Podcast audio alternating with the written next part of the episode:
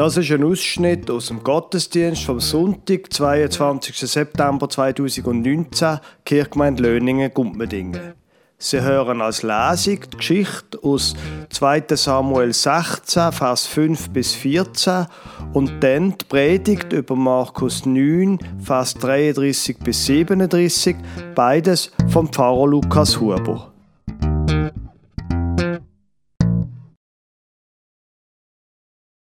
Ich möchte Ihnen eine Geschichte vorlesen aus dem 2. Samuel-Buch. Ähm, kurz die Vorgeschichte zu dem, was ich Ihnen vorlese. Der David hat äh, von mehreren Frauen, er war König, gewesen. als König hat es dazu gehört, dass man viele Frauen hatte. Von mehreren Frauen hat er verschiedene Kinder gehabt, Söhne. Sein Sohn, durch Absalom, hat zuerst im David seinen ältesten Sohn getötet, das ist der Amnon gesehen, im Absalom sein Halbbruder. Dann hat er müssen flüchten, der Absalom. Er hat sich nach drei Jahren wieder eingeschmeichelt beim Vater, dass er wieder zurückkommen äh, in die Hauptstadt zum Vater. Er hat sich dann in der Folge beim, bei den Leuten eingeschmeichelt und am Schluss ist das Ganze geendet in dem, dass der Absalom einen Aufstand gemacht hat gegen den eigenen Vater und der Vater hat müssen flüchten. 2. Samuel 16, Vers 5 bis 14. Als aber der König David nach Bahurim kam, siehe, da kam ein Mann von dort heraus, vom Geschlecht des Hauses Saul, der hieß Shimi, der Sohn Geras der kam heraus und fluchte und warf mit Steinen nach David und allen Knechten des Königs Davids, obwohl das ganze Kriegsvolk und alle Helden zu seiner Rechten und Linken waren. So aber rief Shimi, als er fluchte, Hinaus, hinaus, du Bluthund, du ruchloser Mann, der Herr hat über dich gebracht alles Blut des Hauses Sauls, an dessen Stadt du König geworden bist. Jetzt hat der Herr das Königtum gegeben in die Hand deines Sohnes Absalom. Und siehe, nun steckst du in deinem Unglück, denn du bist ein Bluthund. Aber Abishai, der Sohn der Zeruja, sprach zu dem König, sollte dieser tote Hund meinem Herrn, dem König, fluchen dürfen. Ich will hingehen und ihm den Kopf abschlagen. Der König sprach, ihr Söhne der Zeruja, was habe ich mit euch zu schaffen? Lasst ihn fluchen. Wenn der Herr ihm geboten hat, fluche David, wer darf dann sagen, warum tust du das? Und David sprach zu Abishai, und zu allen seinen Knechten, siehe, mein Sohn, der von meinem Leibe gekommen ist, trachtet mir nach dem Leben. Warum nicht auch der Benjaminiter? Lasst ihn ruhig fluchen, denn der Herr hat es ihm geboten. Vielleicht wird der Herr mein Elend ansehen und mir mit Gutem vergelten sein heutiges Fluchen. So ging David mit seinen Leuten des Wegs, aber Shimi ging am Hang des Bergs entlang, neben ihm her und fluchte und warf mit Steinen nach ihm und bewarf ihn mit Erdklumpen. Und der König kam mit allem Volk, das bei ihm war, müde an den Jordan und ruhte dort aus. Der Predigtext steht im Markus Evangelium. Aus dem Kapitel 9 lese ich Ihnen Vers 33 bis 37 vor. Und sie kamen nach Kapernaum. Und als er im Haus war, fragte er sie, was habt ihr auf dem Weg besprochen? Sie aber schwiegen. Denn Sie hatten auf dem Weg miteinander besprochen, wer der Größte sei. Und er setzte sich und rief die Zwölf und sprach zu ihnen, wenn jemand will der Erste sein, der soll der Letzte sein von allen und aller Diener. Und er nahm ein Kind, stellte es mitten unter sie und herzte es und sprach zu ihnen, wer ein solches Kind in meinem Namen aufnimmt, der nimmt mich auf.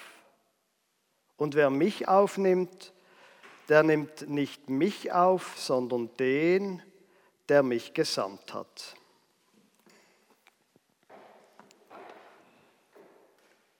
Lebig meint so, so Abschnitt aus der Bibel, wo es ganz offensichtlich um Demut geht.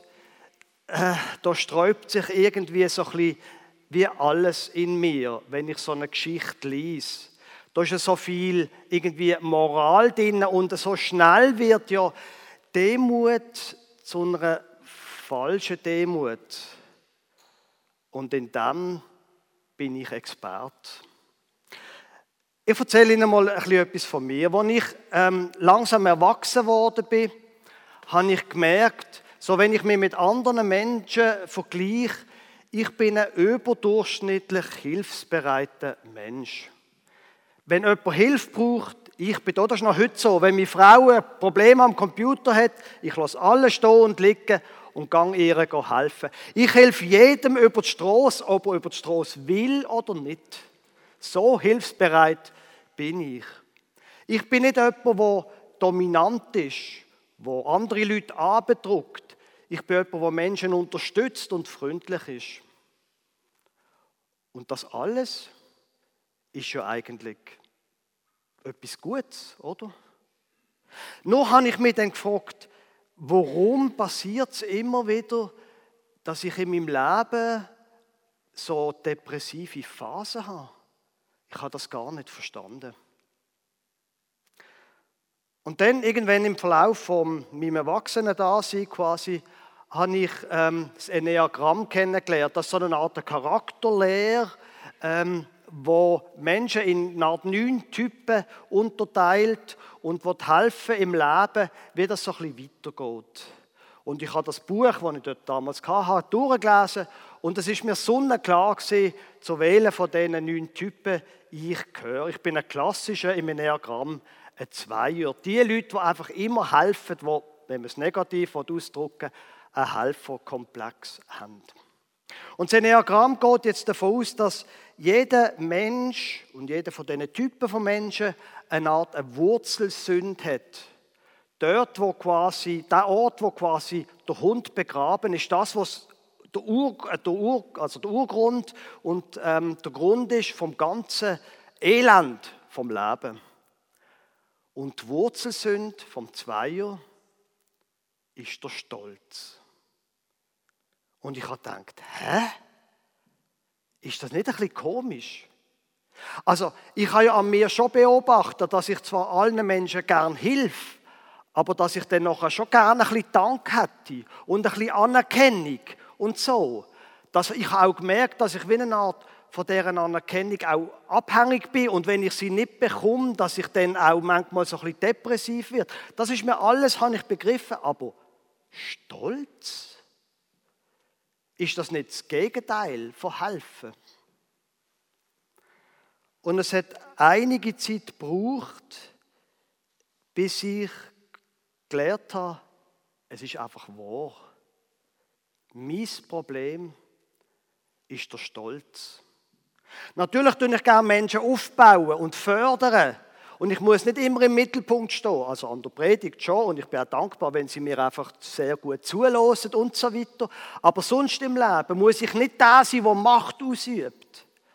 Aber dann stand ich gern dahinter und schaue zu und denke, oh, das hast du jetzt aber gut gemacht. Du hast wirklich Grund zum Stolz sein.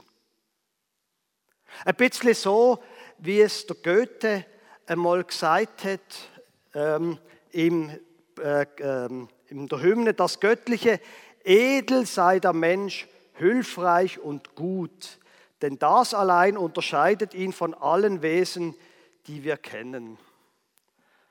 Und ich habe dann irgendwann gemerkt, wow, so durchtrieben bist du.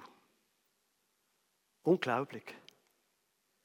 Es ist die Geschichte, geht um Demut. Und es gibt viel falsche Demut.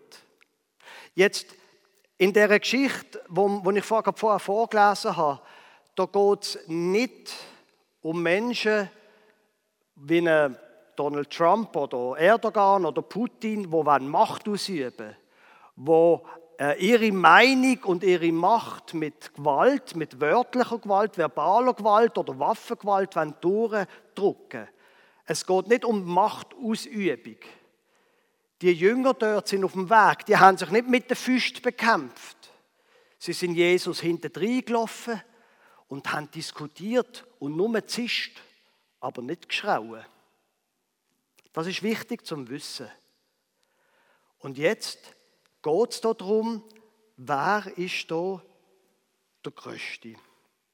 Sie kennen sicher auch Menschen, die Macht ausüben wo andere unterdrücken, wenn die Leute sind. Und ich gehe jetzt einfach einmal davon aus, dass sie nicht zu denen gehören. Sondern dass sie finden, ja, so eine Geschichte, das mit dieser Demut, das ist eigentlich schon eine, eine gute Sache. Die Frage ist nur, wie kommt man dort an? Dass man quasi so lebt, wie das der Jesus schildert. Meine Grundthese jetzt in der Predigt ist folgende. Es bringt nichts, der Stolz zu bekämpfen. Es bringt nichts, gegen einen Stolz zu kämpfen. Es bringt nichts, demütig sein. Weil, wenn ich will demütig sein, dann will ich demütig sein. Wissen Sie, wie ich meine? Ich beschäftige mich dann immer noch mit mir selber. Mir hat die Definition von Demut sehr eingeleuchtet, als ich die mal gehört habe. Demut heißt nicht, weniger von mir zu denken, sondern Demut heißt, weniger über mich zu denken über mich nachzudenken. Demut heißt nicht, weniger von mir zu halten, als ich bin, sondern Demut heißt, weniger von mir zu denken. Ein Beispiel dafür, und das ist jetzt kein Fishing for Compliments. Angenommen, Sie finden die Predigt jetzt super. Und nach, dem Gottesdienst kommen sie zu mir und sagen, das ist jetzt eine gute Predigt gewesen. Und dann gehe ich an und sage, nein, nein, das ist keine gute Predigt gewesen. Meine Kollegin Beringen oder in Nüchich, die, die sind gute Prediger, aber ich nicht. Dann würde sie sagen, was soll das? Spinnt der?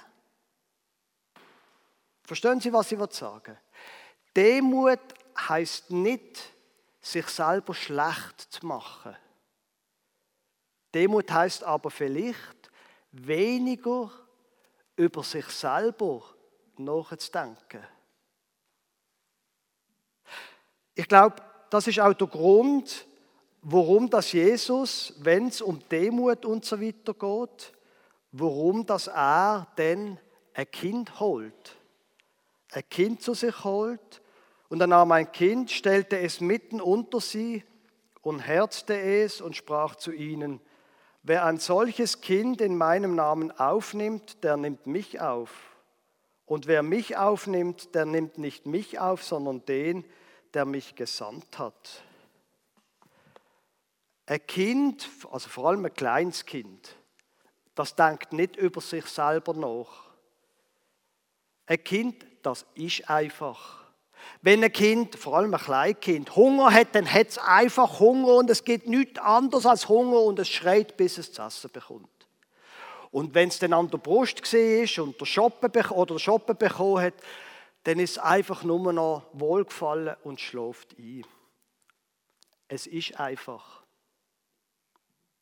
Und das ist nicht nur der Grund, warum das Jesus da ein Kind in die Mitte holt, um über Demut zu reden.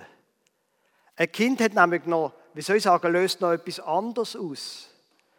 Wenn ich ein Kind habe, wenn ich Vater bin und ein Kind habe und das Kind umgeht, dann geht es einfach darum, dass ich das Kind tröst. Dann denke ich nicht darüber nach, ob ich jetzt ein guter Vater bin. Dann, denke, dann fällt alles Stolz ab. Es geht nur darum, dass das Kind muss tröstet werden oder was das Kind braucht. Und das, sagt Jesus, um das geht's. Wie ein Kind ganz naiv Sachen zu machen. Einfach Sachen zu machen. Ohne Hintergedanken. Und der Punkt ist jetzt, in Sachen Demut, aber vielleicht überhaupt im Leben, gibt es eine einfache Regel. Und die Regel heißt, es geht nicht um mich. Es geht nicht um mich. Das könnte man eigentlich mal, man könnte eigentlich mal ein Chörli machen. Manchmal hilft es, wenn man Sachen einfach mal selber sagt. Machen wir so, ich zähle auf drei und dann sagen wir alle zusammen, es geht nicht um mich. Einverstanden? Ist alles Freiwillige. Also, eins, zwei, drei. Es geht nicht um mich. Wenn Sie das können mitnehmen dann haben sie sehr viel mitgenommen von durch Demut. Wenn ich mit meiner Frau Streit habe, dann geht es meistens um irgendein Thema, oder? Und manchmal will ich dann einfach das letzte Wort haben. Und wenn ich das letzte Wort habe, das ist unglaublich, aber ich bin ein sehr intelligenter Mensch, ich habe das irgendwann herausgefunden. Wenn ich das letzte Wort habe, dann geht es nicht um die Sache. Und es geht nicht um meine Frau, sondern es geht um mich. Wissen Sie, was ich meine? Wenn ich will das letzte Wort habe, dann geht es immer um mich. Aber der Satz hat geheißen, es geht nicht um mich, wenn es um Demut geht. Das zeigt sich, glaube ich, auch sehr gut in der Geschichte, wo der Jesus erzählt. Weil, dass es nicht um mich geht, das hat er wie eine Art exemplarisch vorgelebt. Und es ist völlig passend und logisch, dass direkt vor dem Abschnitt, wo ich jetzt vorgelesen habe aus der Bibel, ein anderer Abschnitt steht, wo Jesus Plötzlich fährt an reden und zu den Jüngern sagt, der Menschensohn wird überantwortet, also Menschensohn meint er sich selber, der Menschensohn wird überantwortet werden in die Hände der Menschen und sie werden ihn töten. Und wenn er getötet ist, so wird er nach drei Tagen auferstehen. Sie aber verstanden das Wort nicht und fürchteten sich, ihn zu fragen. Und weil sie es nicht verstanden haben, gehen sie als direkt nächstes diskutieren darüber, wer eigentlich der Beste und der Größte von ihnen sei. Und das ist genau der Punkt. Sie haben nicht kapiert, um was es bei Jesus geht. Weil ausgerechnet da Jesus, das ist der der gesagt hat, es geht nicht um mich. Es gibt im Neuen Testament und was Jesus angeht, ein großes Missverständnis. Es gibt mehrere, aber eins davon ist, das Missverständnis ist so, dass irgendwie Jesus eine Art Opfer geworden ist von einer politischen Intrige und dann plötzlich haben sich die Sachen so ungünstig entwickelt, dass am Schluss er gekreuzigt worden ist. Das stimmt auf einer politischen Ebene sicher, aber das ist nicht der Kern der Geschichte vom Neuen Testament. Weil es so wie das Neue Testament die Evangelien Jesus beschreibt, hat er gewusst, was er macht. Und er ist sehenden Auges in die Katastrophe hineingelaufen. Er hat es ihnen gesagt, direkt vor dem, vor dieser Diskussion, wer der Größte ist, hat er ihnen gesagt, passet auf, wir werden nach Jerusalem gehen und dort wird ich tötet werden. Und vor allem sagt Jesus nicht nur das, was passiert. Er sagt ihnen, schaut, ich mache das für euch. Es geht nicht um mich. Es geht um euch und um Gott. Jesus hat das vorgelebt. Ich mache das für euch. Und Jesus hat einen Satz ganz sicher nie gesagt, nämlich, oh, ich bin nicht so gut und ich habe nicht so viel. Und nein, ich bin nicht so viel wert. Jesus hat nie irgend so etwas gesagt. Er hat unglaubliche Sachen erzählt und er ist der Chef gewesen. Aber er hat sein Leben gegeben für seine Freunde. Und das, glaube ich, ist die Pointe. Es geht nicht um mich, sondern um den anderen. Jesus hat sein Leben gegeben und er hat damit wie eine Art einen Wesenszug von der Bibel weitergezogen, dass nämlich es eine Umkehrung gibt von dem Verhältnis. Eine Umkehrung von dem Verhältnis, das fängt schon relativ bald in der Bibel an, dass die große Linie von der Bibel im Alten Testament nicht über der Erstgeborene weitergeht, sondern oft über der Zweitgeborene. Die Verhältnisse werden umdrüllt und bei Jesus auch.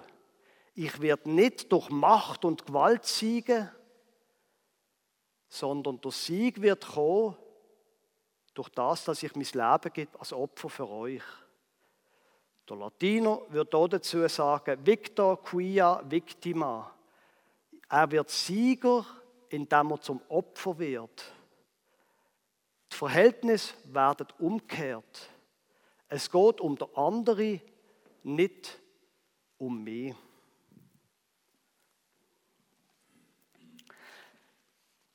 Und darum, drum genau in dieser Linie, sagt er da im Vers 35, wenn jemand will der Erste sein, der soll der Letzte sein von allen und aller Diener. Merken Sie, wie er dort die Sache umdrüllt. Aber bevor wir auf den Vers eingehen, müssen wir vielleicht noch etwas anderes klären. Die Frage der Jünger ist nämlich nicht wer ist, wie es da Jesus sagt, ähm, wenn jemand will der Erste sein, sondern sie haben eine andere Frage gestellt, nämlich wer größer ist. Und ähm, wenn man das im, im Griechischen anschaut, dann ist das, was sie darüber diskutieren, so wie es der Markus erzählt, reden sie darüber, ähm, wer, jetzt muss ich gerade selber nochmal nachschauen, genau, wer Meizon ist. Meizon, die Form, ist ein Komparativ, also eine Steigerungsform von Megas, groß. Mega brauchen wir ja vor allem die jungen Menschen noch heute viel. Mega, das ist ein Mega. Und sie diskutieren nicht nur darüber, wer mega ist, sondern wer noch megaiger ist, nämlich Meizon. Wer größer ist. Und das Wort kann heißen größer oder es kann heißen lauter oder mächtiger? Das ist Ihre Frage. Wer von Ihnen ist jetzt sagst, größer, lauter und mächtiger? Und Jesus nimmt die Frage auf, aber er braucht nicht das Wort. Er sagt, wer der Erste sein will, das ist ein anderes Wort, Proton. Wer der Erste will sein, der soll der Letzte sein. Er kehrt die Frage um, also er nimmt das Thema nicht auf, sondern nimmt es anders auf, als es erwartet ist, und dann kehrt das Thema um. Und vor allem, das ist ganz wichtig, und da wären wir wieder bei der falschen Demut. Jesus sagt kein Wort gegen das Bedürfnis, der Erste zu sein. Er sagt nur, wer der Erste will sein, der soll so und so, da werden wir es jetzt gerade davon haben. Es ist nichts Schlechtes, weil der Erste sein. Der Wichtigste. Der, der Sagen hat. Ich zum Beispiel. Ich will etwas zu sagen haben. Ich will etwas bewirken. Und das ist etwas Gutes. Und Menschen, die in einer Leitungsfunktion in der Kirche sind, die sollen nicht sagen, oh, ich kann nichts, ich bin nichts. Nein, die sollen leiten. Die sollen Verantwortung übernehmen. Das ist etwas Gutes. Allerdings sollen sie es so machen, wie das Jesus sagt. Wer von euch der Erste will sein, und das ist etwas Gutes, das soll der Letzte sein. Und die Frage stellt sich ja, was heißt das, der Letzte sein? Was es sicher nicht heißt, ist, oh, ich bin der Letzte, ich kann nichts. Nein. Ich glaube, es ist etwas ganz Einfaches, der Letzte sein. Das ist der, wo am Schluss am Boden noch der letzte Dreck aufwischt. Und das ist der, wo am Schluss noch mal schaut, ob überall das Licht ab ist und dann das Haus abschließt. Wissen Sie, was ich meine? Der erste Welle sein ist gut. Und dann soll man bereit sein, den anderen. Das ist etwas, was ich immer wieder beobachte, zum Beispiel im Messmerhaus oder so, wenn die Jungen irgendwie etwas gemacht haben. Und ich habe große Freude an unseren Jungen. Ich finde es toll, was die alles machen. Die haben so viel Drive, die haben so viel, da passiert so viel. Und dann räumen sie amigs nicht alles auf und es hat hinter dran noch Chips am Boden und einfach, es ist nicht so, wie man es gerne würde wollen antreffen. Und dann gibt es zwei Möglichkeiten. Entweder man kann sagen, hey, ich bin hier der Chef und jetzt hopp, hopp, hopp. Oder es kann heißen, ja, ich bin der Erste und darum bin ich der Letzte und ich weiß, wo der Besen ist. Es geht darum, der Letzte zu sein. Und noch etwas anderes. Wenn jemand will der Erste sein, der soll der Letzte sein, von allen und aller Diener. Das Wort Diener ist auch so ein, so ein missverständliches Wort. Diener kann nach dem tönen, der ist nicht viel wert. Das ist aber falsch. Der Paulus zum Beispiel nennt sich in seinen Briefen immer wieder, und er braucht nicht nur das Wort Diener, er braucht das Wort, der Paulus, der Sklav von Jesus Christus, schreibt an euch in Rom zum Beispiel, und dann kommt ein langer Brief. Der Paulus bezeichnet sich immer wieder als Sklav. Und Jesus, das ist jetzt einfach meine These, Jesus hatte nie einen Diener in seinem Dienst gehabt, der nicht taugt. Da hat er nämlich entlohnt. Ein Diener ist nicht einer, der nichts kann. Ein Diener ist einer, der dient, der einfach seine Arbeit macht. Also, wenn da Jesus über Demut redet, dann geht es nicht darum, dass ich mir Gedanken mache und dass ich probiere, demütig zu sein und dass ich probiere, den Stolz zu bekämpfen, bringt alles nicht. Es geht darum, wie ich leite, wie ich Aufgaben mache, was ich mit meinem Leben mache. Und vielleicht noch etwas in unserer Jugendarbeit. Wenn dort, dort gibt es viele Leute, die viele Begabungen haben und wo man sieht, die haben Leitungsbegabung. Und all die Jungen, die sind noch keiben, un, äh, wie nennt man das? Einfach noch unerfahren und machen viel Fehler. Und dann kann man so jungen Menschen wie eine Art verschieden begegnen. Entweder man kann sagen, jetzt machst du diesen Job und machst diesen Job und dann machst du das. Oder man kann sagen, deine Aufgabe ist es, das und das zu machen. Ich übergebe dir keine Jobs, ich übergebe dir Verantwortung. Und dann machst du. Und vielleicht in zwei Monaten reden wir wieder darüber, wie es dir geht. Aber dann kann ich nicht kontrollieren, jeden Schritt, was hast du jetzt gemacht, was ist gegangen und was nicht. Und vor allem, wenn wir da Jesus hier zum Vorbild nehmen, gebe ich jemandem nicht einfach den Job, sondern Verantwortung.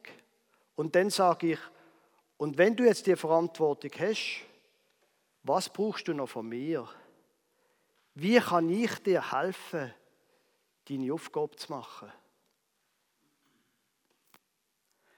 Wenn es darum geht, In dem Sinn, wie das Jesus gesagt hat, demütig zu sein, dann ist es nicht etwas, wo wir einen Charakterzug müssten, eine Art probieren zu erreichen, sondern es geht um Taten. Es geht darum, Verantwortung zu übernehmen. Und ja, manchmal geht es darum, einfach das Maul zu halten. Manchmal kann dann tatsächlich der Moment kommen, wo ich aufs letzte Wort verzichte. Manchmal geht es dann einfach darum, nichts mehr zu sagen. Und sie schwätzen, mich nicht verteidigen. Das kann sein. Manchmal geht es darum, den Kopf einzuziehen. Nicht, weil ich meine, ich sei nicht wert, sondern weil das der Weg ist, wo Jesus Christus vorgegangen ist. Weil das der Weg ist, wie ich ihm nachfolgen kann. Und wenn wir das lernen, wir als einzelne Menschen, aber auch wir als Kirche, dann glaube ich, haben wir viel gelernt. Amen.